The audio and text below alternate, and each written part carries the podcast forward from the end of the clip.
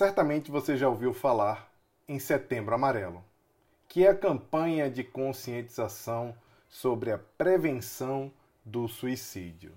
No Brasil, o movimento foi criado no ano de 2015 pela CVV, que é o Centro de Valorização da Vida, em conjunto com o Conselho Federal de Medicina e a Associação Brasileira de Psiquiatria.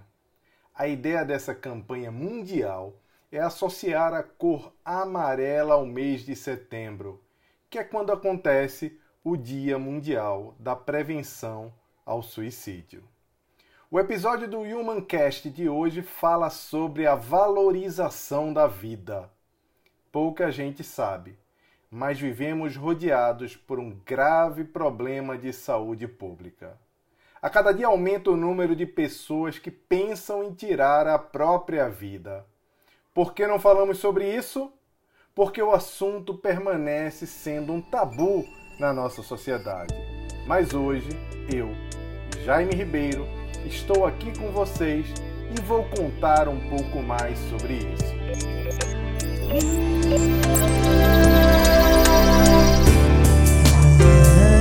Humancast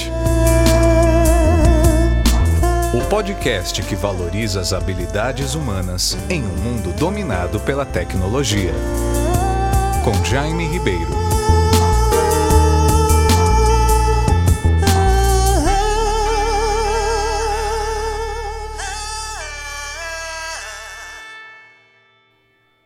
As razões podem até ser bem diferentes, porém, muito mais gente do que se imagina já pensou em tirar a própria vida.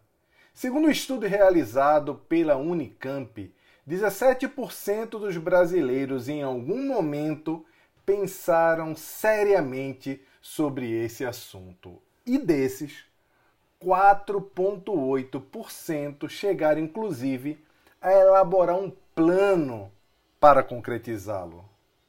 A OMS diz que 883 mil pessoas se matam a cada ano no mundo. Esse número é muito maior do que as vítimas de guerras, homicídios e desastres naturais todos juntos. Morrem mais pessoas sozinhas do que em confrontos armados na rua. A cada 40 segundos, fazendo uma conta aqui bem rápida, uma pessoa tira a própria vida no mundo. A cada 40 segundos, uma pessoa tira a própria vida. No Brasil, do ano 2000 até 2016, o número de suicídio aumentou 73%. Somos o maior em número de suicídios da América Latina. São 32 casos por dia. Por causa desses números, a OMS declarou esse problema como uma grande questão de saúde pública. Um problema de saúde pública. A boa notícia é que em muitos casos é possível evitar que esses pensamentos suicidas se tornem realidade. Segundo a própria Organização Mundial de Saúde, a primeira medida preventiva nessa luta é a educação. É falar sobre o assunto de forma correta para que todos possam entender como se pode ajudar. Mas com números assim, por que o silêncio? Por que se sabe tão pouco a respeito desse tema tão importante? A resposta é muito simples. Porque ele ainda é um tabu e tabus são assuntos invisíveis sobre o qual preferimos não falar. Temos vergonha de debater, de discutir a respeito desses assuntos. Durante muito tempo, falar sobre suicídio foi um tabu. Havia medo de se falar sobre o assunto. Mas de uns tempos para cá, especialmente com o sucesso da campanha Setembro Amarelo, esta barreira foi derrubada informações ligadas ao tema passaram a ser compartilhadas com todos. Isso possibilitou que mais pessoas tivessem acesso aos recursos que podem servir de prevenção, de valorização da vida. Saber quais são as principais causas e as formas de ajudar pode ser o primeiro passo para reduzir as taxas de suicídio do Brasil. Repetindo, são 32 casos por dia. O número não pode ser desconsiderado. Não podemos permanecer apáticos. Surge então outro desafio: falar com responsabilidade sobre o tema, de uma forma adequada, alinhada, da forma como recomendam as autoridades de saúde, porque senão nós não conseguiremos alcançar o objetivo de prevenção. Não teremos eficácia nessa tarefa. Todas essas orientações podem ser encontradas nos sites da CVV e da Organização Mundial de Saúde. Uma coisa muito importante que todos nós precisamos saber é que em 90% dos casos concretizados existia alguma patologia de ordem mental, como depressão, transtorno bipolar, esquizofrenia, esse tipo de transtornos que nós já estamos acostumados a ouvir falar isoladamente. Isso quer dizer que em 90% dos casos, se esses problemas conhecidos fossem tratados, nós poderíamos ter salvo muitas vidas. E quando tratarmos agora, conseguiremos salvar muitas vidas. Isso é uma excelente notícia para todos nós. O nosso país tem a maior taxa de depressão e ansiedade da América Latina. Sabemos que a depressão é pandêmica e que ela é a segunda maior ocorrência de licença médica do trabalho em todo o mundo.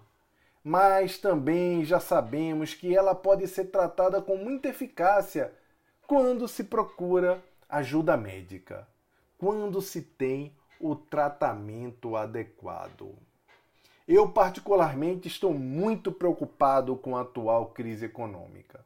Alguns estudos que incluíram a crise de 2008 apontaram que a taxa de suicídio aumenta entre 20% e 30% ao longo desses períodos difíceis. Ora, se a OMS diz que para cada caso concretizado existem 20 tentativas, penso que precisamos estar preparados para esta nova fase da pandemia, que é lidar com os desgastes emocionais no novo normal. Não só com a transformação tecnológica, não só com os desafios da economia, mas também precisaremos aprender a lidar com esses desgastes emocionais para podermos viver em um mundo melhor, numa sociedade mais produtiva, numa sociedade mais feliz. Mas a essa altura vocês devem estar se perguntando: o que fazer para lidar com tudo isso? Bom, se for com você mesmo, se você identificar esses sentimentos em si próprio, não hesite em pedir ajuda. Procure apoio. Se for com outra pessoa, algum parente, amigo ou até mesmo colega, porque precisamos estar atentos aos nossos grupos, se queremos ser agentes de mudança, se queremos ser agentes de apoio para que a vida do outro seja uma vida melhor, é preciso que estejamos preparados para escutar, para não julgar, para acolher as outras pessoas, para entender que a outra pessoa, diferente de nós, lida com a mesma situação com um potencial completamente diferente. Um dia nós ajudamos, algum dia podemos ser nós mesmos que precisaremos de ajuda. Esse pensamento tem que estar o tempo todo pairando na nossa responsabilidade social. Um dia ajudamos, No outro dia somos nós que precisaremos de ajuda, por isso todos precisam se dar as mãos. Se você faz parte de uma ONG ou instituição de caridade, crie serviços de acolhimento e escuta, como o projeto Escutatória lá de Recife, que foi criado com o objetivo de ouvir pessoas em situação de rua e que agora está fazendo atendimento por telefone para toda a sociedade pernambucana. Mesmo que seja algo fora do estatuto da instituição que você está ligado, mesmo que seja alguma coisa muito diferente que nunca foi feita, procure a qualificação, mas haja. Esclareça as pessoas sobre a importância e relevância do assunto. Em especial para quem trabalha com idosos. E aqui Atenção quem tem também entes queridos que são idosos. É onde se encontra a maior taxa de suicídios. Eles sentem muito o que se chama perda da utilidade. Não são mais ouvidos, não são mais valorizados, pouca gente quer conversar com eles. Assim, fragilizados emocionalmente, perdem o gosto pela vida, simplesmente porque lhes falta amor, lhes falta a nossa empatia. Quantos idosos não foram abandonados emocionalmente ao longo dessa pandemia? Precisamos reforçar a empatia com os mais velhos, mas precisamos também ficar alerta com os jovens. No Brasil, o número de suicídios entre jovens aumentou 40% nos últimos cinco anos. 40%.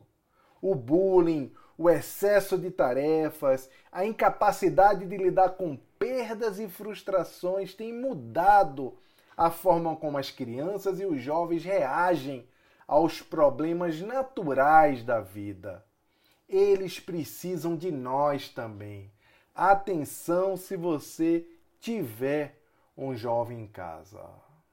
Hoje em dia todo mundo quer ser influencer quer fazer live, quer fazer curso de palestrante, quer ser youtuber.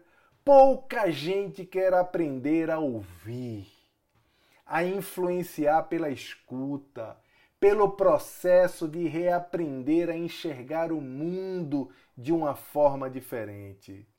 E no processo educacional?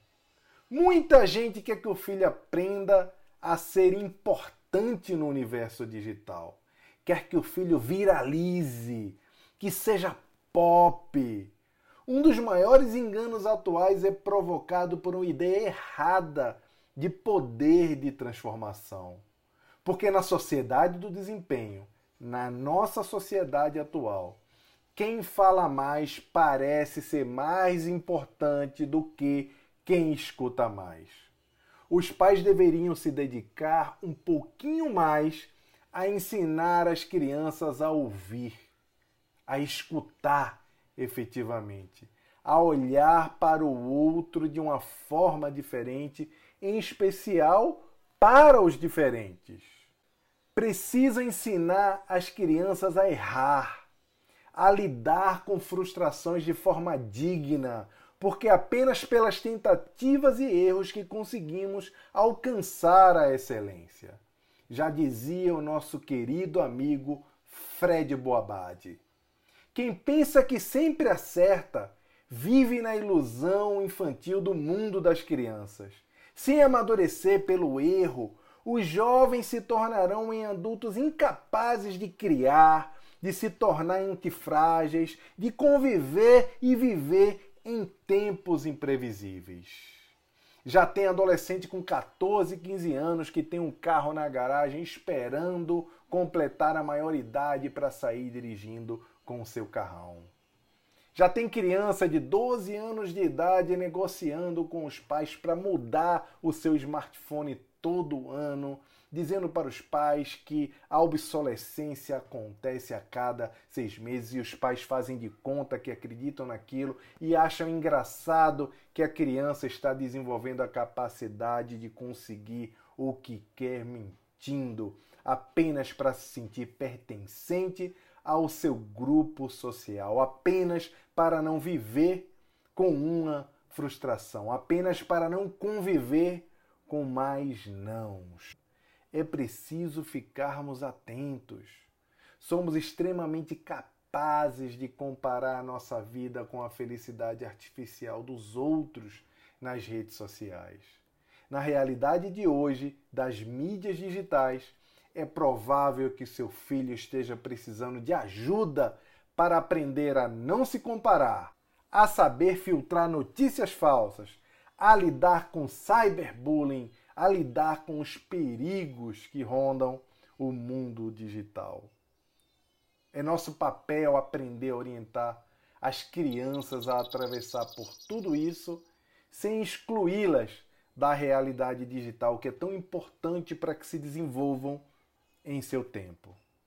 Não é mimimi, é outro mundo que você ainda não conseguiu enxergar, a não ser ouvindo seu chefe gritando nas reuniões que o mundo agora é VUCA. Bora agir, pessoal.